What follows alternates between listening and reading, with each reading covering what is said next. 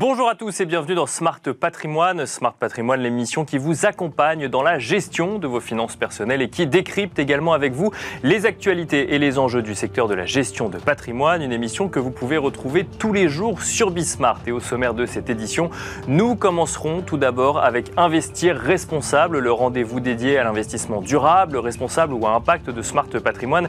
Et en l'occurrence, nous tenterons de comprendre ensemble comment prendre en compte la biodiversité dans ces et plus particulièrement comment mesurer l'impact d'une activité économique sur la biodiversité. Ce seront des questions que nous traiterons avec Antoine Caddy, directeur recherche et innovation chez CDC Biodiversité. Nous enchaînerons ensuite avec Enjeu patrimoine, un enjeu patrimoine où nous nous intéresserons aux fonds immobiliers et plus particulièrement au SCPI. Nous tenterons de comprendre avec Guy Marty, président fondateur de pierrepapier.fr, mais aussi avec Jean-Marc Colli, président de l'ASPIM, quelles ont été les performances des SCPI en 2022 et qu'est-ce que cela nous annonce ou nous permet de projeter pour 2023 Ce sera dans un instant sur le plateau de Smart Patrimoine. Et c'est parti pour Investir Responsable, le rendez-vous dédié à l'investissement durable, responsable ou à impact de Smart Patrimoine. En l'occurrence, nous allons tenter de comprendre le lien entre investissement et biodiversité, avec évidemment en toile de fond l'activité économique des entreprises. Autant de sujets que nous allons tenter euh, de décrypter avec Antoine Caddy, directeur recherche et innovation de CDC Biodiversité. Bonjour Antoine Caddy. Bonjour. Bienvenue sur le plateau de Smart Patrimoine. Un mot peut-être rapide de CDC Biodiversité, qui est une filiale du groupe Caisse des dépôts. Euh, la mission de CDC Biodiversité n'est pas directement en lien avec euh, tout ce qui est placement ou investissement, mais euh, sa mission est plutôt euh, dédiée à la recherche finalement en matière de biodiversité, de préservation de la biodiversité. Tout à fait. En fait, on a été créé il y a une quinzaine d'années. Aujourd'hui, on est la filiale à impact de la Caisse des dépôts et consignations, société de mission, euh, directement euh, tournée vers euh, deux jambes, en fait, hein, deux sujets principaux. la restauration écologique, mhm. donc comment on va pouvoir sécuriser du foncier souvent dégradé d'un point de vue environnemental et en assurer la restauration. D'accord. Et puis, de l'autre côté, la recherche et l'innovation, et notamment un sujet qui nous occupe beaucoup ces dernières années, qui est celui de l'évaluation de l'empreinte biodiversité. En clair, apporter euh, à la biodiversité ce que l'on a sur le climat et la question de, l'émission des émissions de gaz à effet de serre avec le bilan carbone. Voilà. Et on, est capable aujourd'hui justement de, mesurer l'impact, enfin non pas de mesurer l'impact euh, d'une activité économique sur la biodiversité, mais d'avoir euh, une métrique universelle pour tout type d'activité, pour toute localisation, de pouvoir parler le même langage finalement? Alors, c'est vraiment en fait le challenge qu'on a décidé de relever euh, en 2015-2016. En fait, on est juste après, si vous en rappelez, en, euh, donc, 2015, euh, c'est l'accord de Paris. Hein. Bien sûr, oui. Tout le monde a bien vu que. Qui concernait le climat, pas forcément la biodiversité, mais. très centré climat, on est sur le scénario 1,5 degré.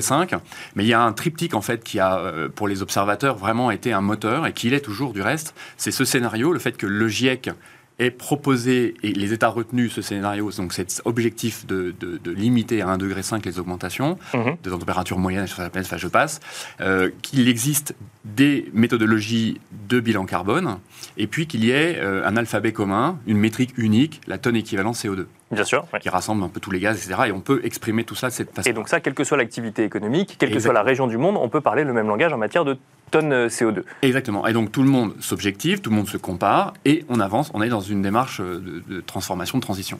Sur la biodiversité, ça nous manque. Et en fait, pendant des années, moi ça fait 25 ans que je travaille sur ce sujet-là, on s'est caché derrière la complexité. La biodiversité, c'est riche, c'est énorme, on connaît pas bien, c'est complexe, etc. Et bah, c'est ce qu'on entend encore un peu aujourd'hui, oui, effectivement. bien sûr. Mais en fait, il n'est plus temps. Hein. C'est l'IPBES, donc l'équivalent du GIEC pour la biodiversité, qui nous rappelle cela. C'est-à-dire qu'il n'est plus temps. Bien sûr qu'il faut continuer à, connaître, à comprendre.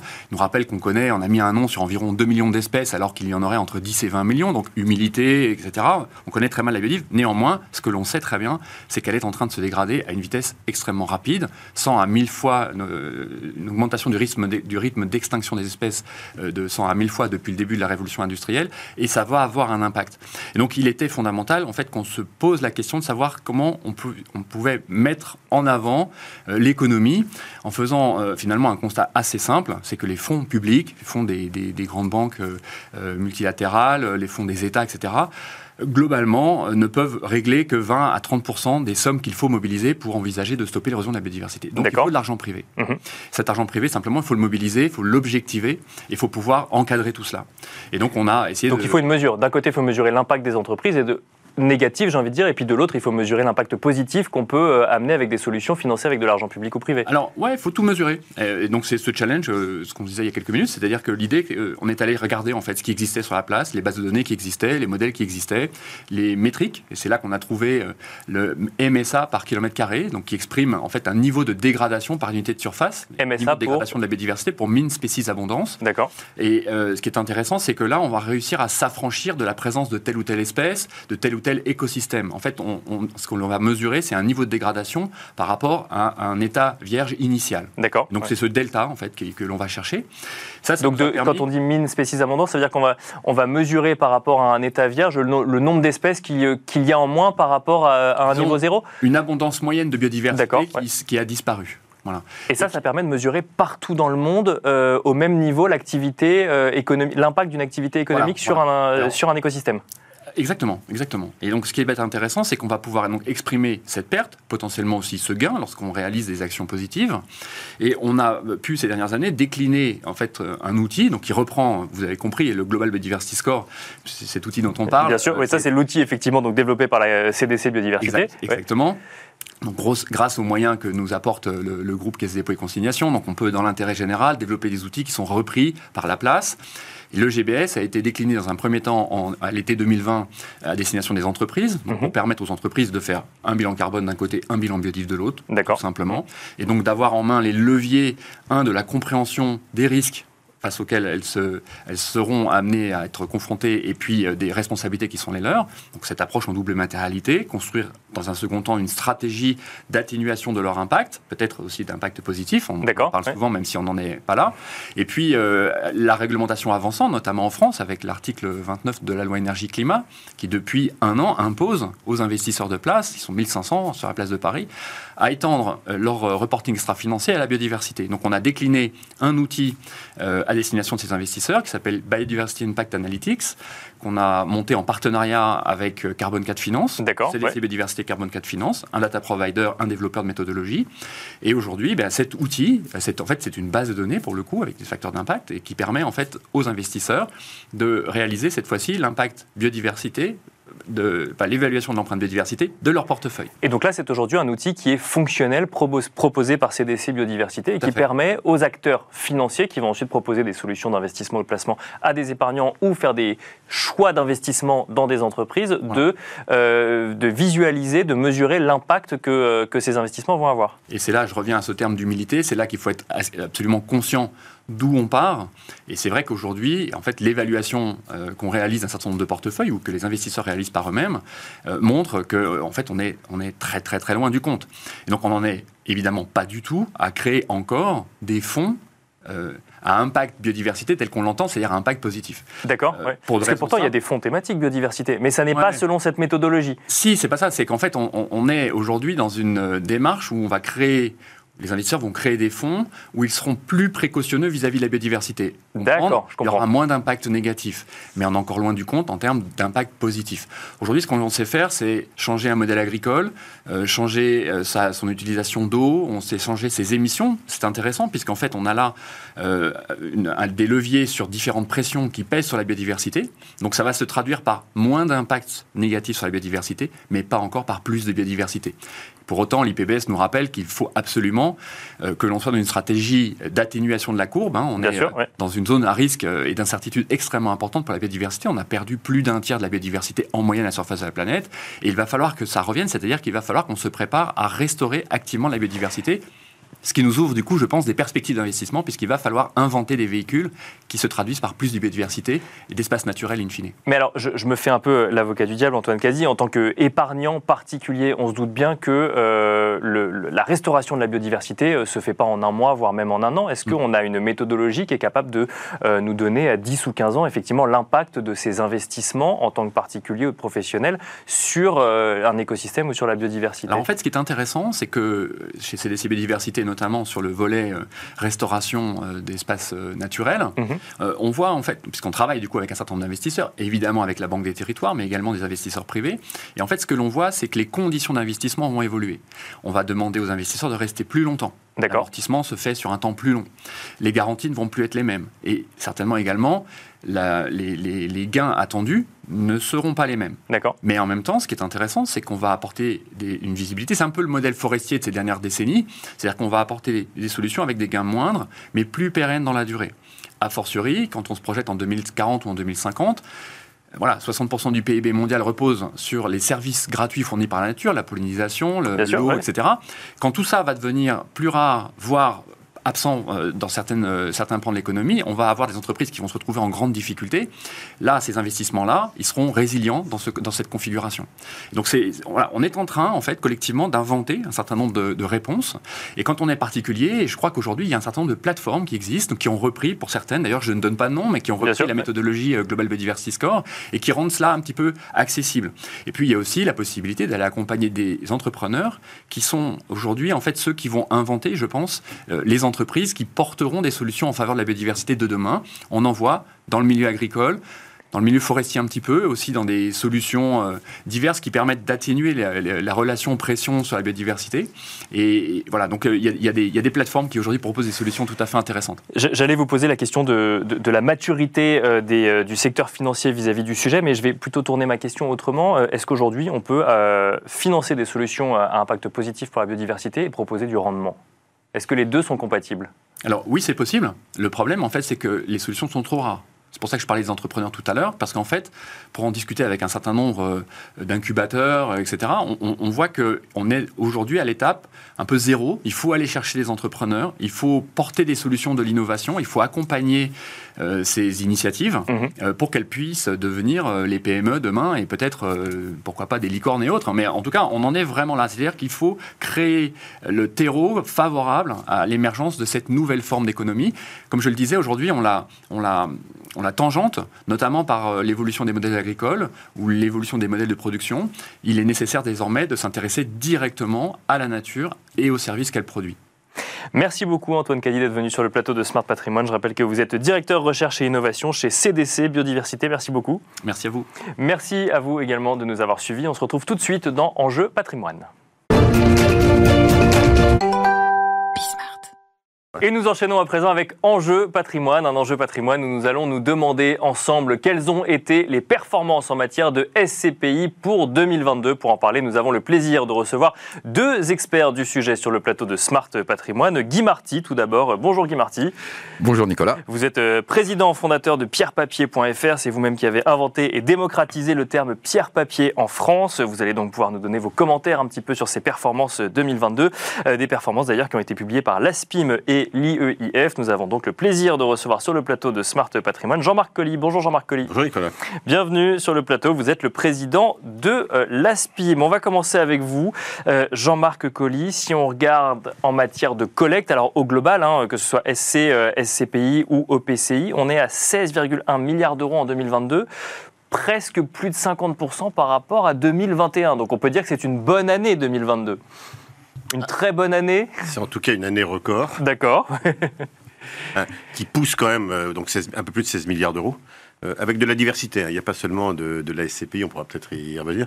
Euh, je disais il y a quelques instants, voilà, 200 millions d'euros de collecte en 97, 16 milliards en 2022. On imagine le chemin accompli.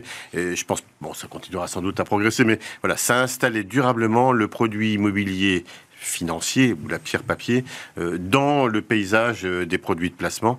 Hein, c'est plus un gadget, c'est plus quelque chose qu'on prend quand on connaît un peu. Non, c'est devenu dans les réseaux de distribution un produit voilà qui a aujourd'hui sa place entre l'obligataire et l'action hein, et qui a donc euh, cette collecte pour les qualités qu'elle représente. donc ce qu'il explique, selon vous, c'est parce qu'il est plus proposé aussi par les conseillers d'investissement financier ou par les CGP, parce qu'il est plus compris peut-être par la profession, ou les, les, les, professionnels sont plus convaincus par ce produit?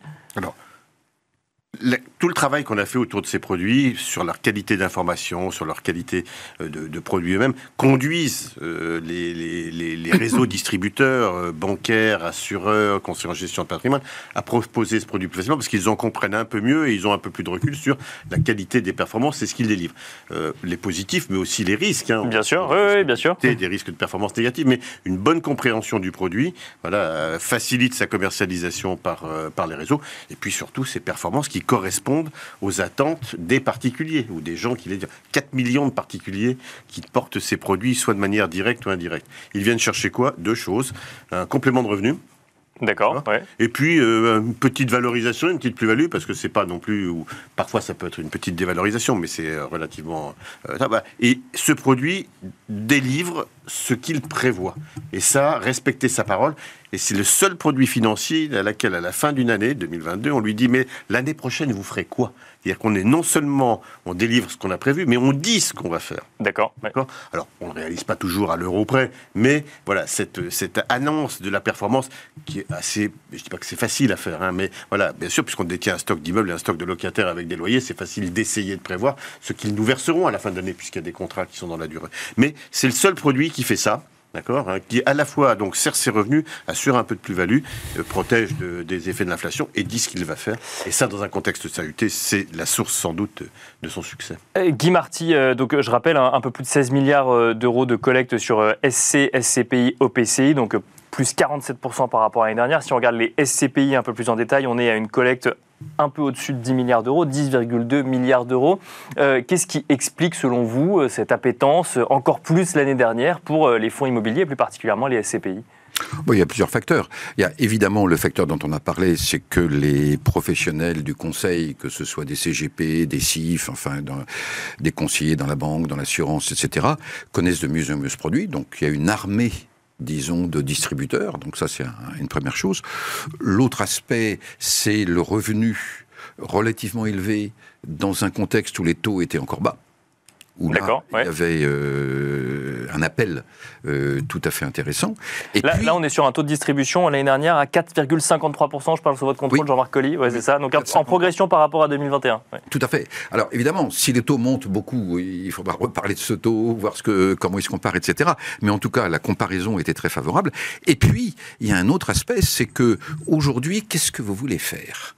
C'est-à-dire, euh, quand un particulier a une épargne nouvelle, Hein, à investir, vers où peut-il aller? La bourse, pourquoi pas Mais euh, elle est chahutée, et c'est normal. Euh, elle est un peu plus dangereuse. Euh, même si c'est un très bon placement à long terme, on se dit à court terme, on peut avoir des émotions. les obligations, ben, on attend peut-être que les taux remontent un peu plus. Et donc, l'immobilier se trouve aujourd'hui peut-être pas en position de valeur refuge, mais en tout cas de, de valeur assez sentimentale, en disant, bon, dans ce monde très incertain, au moins là, on ne prend pas trop de risques. Donc tout ça fait de la collecte. Mais pourtant, alors sur un aspect purement psychologique, hein, qui se verra peut-être pas dans les faits, mais euh, on a été aussi beaucoup alimenté l'année dernière sur des sujets de taux d'usure, de baisse des valorisations de l'immobilier ou autre. Ça n'a pas finalement euh, impacté plus que ça l'investissement immobilier, les fonds immobiliers. Alors là, il faut voir, c'est que euh, il y, a deux aspects. Euh, d'abord, le taux d'usure, c'est pour le logement. Bien sûr, bien sûr, bien sûr. Alors, on va pas rentrer dans le sujet qui est très complexe. Et à mon avis, on ne dit pas ce qu'il faudrait dire là-dessus, mais enfin, c'est autre chose. mais c'est pas le sujet de l'émission. C'est pas le sujet de l'émission. Euh, il y a le problème du logement, c'est sûr. Mais quel que soit le problème du logement, de toute façon, partout dans le monde. Alors maintenant, oui, dans certains pays, le logement commence à baisser, notamment dans les pays où les crédits sont à taux variable et où les, le rating, si vous voulez, de l'emprunteur est fait sur la valeur de l'immeuble et pas sur la situation financière de l'emprunteur. Bien sûr. Hein. Donc il y a des pays, effectivement, où le logement baisse. Bon, on se demande toujours euh, en France, est-ce que ça a baissé un petit peu, beaucoup, à la folie, pas du tout? Oui, mais donc il y a des questionnements sur l'immobilier. Alors effectivement, sur l'immobilier de logement, sur l'immobilier résidentiel, mais donc ça n'a pas eu d'impact particulier sur... Oui, mais euh, la dynamique des placements n'est pas celle-là. La dynamique c'est qu'est-ce que je fais de mon argent. Donc c'est une analyse relative, pas absolue. Et on va dire que l'immobilier par rapport aux autres. est moins inquiétant, exactement, et beaucoup moins inquiétant que le reste. Alors, objectivement ou pas. Alors, il y, a un autre point que je voudrais signaler, c'est que c'est vrai qu'on est euh, à la fin d'un cycle, ou à un retournement. Hein, on a eu le Covid, on a eu la guerre en Ukraine, il y a maintenant l'inflation, il y a la remontée des taux. Donc, on sait qu'on a un retournement immobilier. Ce qui est intéressant, c'est que ce retournement de l'immobilier se fait. C'est Jean-Marc Colli qui a l'habitude de dire que cette fois-ci, c'est pas une crise d'origine immobilière. Hein. Ce retournement se fait à un moment où le marché immobilier est très sain. C'est-à-dire qu'il n'y a aucune suroffre. Alors, effectivement, il y a plein de choses qui vont se passer du côté des bureaux, même du côté du logement, etc., parce qu'il va falloir s'adapter. Mais le marché était très sain. Bah, Justement, euh, Jean-Marc Collis, si on rentre un petit peu plus dans le détail des SCPI, euh, qu'on met par exemple en regard bah, la collecte et, et, le taux de distribution, alors on voit que la collecte est majoritairement distribuée encore vers les bureaux. Ça reste l'investissement phare en SCPI. Juste après, on a les SCPI diversifiés, alors que les bureaux ne sont pas forcément ceux qui distribuent le meilleur rendement en 2022. Je crois qu'il continue quand même durablement le produit d'investissement euh, préféré des fonds, hein, parce que euh, ça reste le bureau. Ça reste n'importe qui peut l'utiliser le bureau. On peut changer de locataire du jour au lendemain. Il n'y a pas de spécificité. Alors il change, il évolue, il doit assurer du service aujourd'hui, mais voilà, les gens qui peuvent l'utiliser sont suffisamment larges. Et pour quelqu'un qui gère des fonds et qui doit trouver des locataires qui payent le meilleur loyer, bien évidemment, c'est quand même à autour de 40-50% le produit phare de l'investissement. Mais c'est ça la nouveauté aussi, c'est que d'autres métiers apparaissent aujourd'hui. D'accord. Euh, d'abord, la diversification européenne, c'est-à-dire qu'on n'en fait plus seulement en France, mais on en fait dans l'Europe entière. Ça, c'est une Bien sûr, innovation. 30 ou 40% des investissements des fonds aujourd'hui sont réalisés à l'extérieur du territoire pour assurer une meilleure mutualisation des risques. Les marchés sont différents, des risques locatifs et des risques immobiliers. Essentiellement en Europe. Oui, pour l'instant, essentiellement en Europe. Pour l'instant. Un jour, on finira par sortir du continent européen aussi. Après, il y a, la diversification sectorielle. Euh, bien évidemment, si le bureau peut souffrir un peu, et encore pas partout, on se pose pas trop de questions pour euh, la logistique, la santé, le tourisme, même le commerce se redresse après ce qu'il a, ce a connu, l'hôtellerie aussi. Donc, il y a aussi une qualité sectorielle, enfin une analyse sectorielle de ce que l'on met dans un fonds. Et dans la collecte que nous avons, il y a aussi des fonds très généralistes, hein, très diversifiés, Bien et puis des fonds très spécialisés c'est ça la nouveauté. Et un particulier qui veut investir aujourd'hui, avant, il n'avait pas beaucoup de choix. Hein. On parle des années où on a commencé, hein, c'est-à-dire il y a très longtemps. Il y a quoi, il y a euh, un an, deux ans, c'est ça, On, avait des fonds, on avait des fonds très diversifiés, très larges, très gros, qui assuraient une bonne régularité des rendements, mais on n'avait pas de, de, choix tactique. Alors que là, aujourd'hui, on peut prendre des fonds de cette nature-là pour assurer la base, et puis un fonds logistique, un fonds mais justement, et c'est ça ce qui est passionnant. Pour, pour bien comprendre, quand je, regarde les taux de distribution 2022, avec bon, euh, diversifié 5,60 63% ou logistique 5,48%. Est-ce que euh, effectivement il y a une prépondérance des bureaux, une prépondérance historique? Est-ce que euh, là on est juste face à une, un équilibrage par rapport aux bureaux ou est-ce qu'il y a une, de nouvelles tendances qui arrivent dans, dans les investissements aujourd'hui? Non mais Enfin, ces tendances existent toujours. Après, on y met un accent plus ou moins euh, solide selon euh, l'ère du temps et le voilà. Ça fait très bien aujourd'hui de parler du changement des bureaux après la crise Covid. Bah, bien sûr, c'est un questionnement. Marty, bien sûr. Mais rassurez-vous, demain on vous parlera peut-être de l'agriculture ou sans doute de la forêt comme cible d'investissement pour la biodiversité ou pour parce que c'est une réalité économique. Donc, euh, le, propre du marché immobilier, des investissements immobiliers, c'est qu'il faut que ça, pour que ça ait du sens, il faut que ça donne du sens à votre épargne. Donc, vous devez investir là où on en a besoin. Donc investir aujourd'hui dans la santé, dans la logistique, dans le logement demain, dans l'agriculture peut-être, c'est ça qui fait que le rendement et la performance de l'immobilier persistera, c'est parce qu'elle est utile et on investit bien sûr pour avoir du rendement, mais pour être utile. Et c'est la seule source de la performance, c'est elle sera durable si elle est utile. Guy Marty.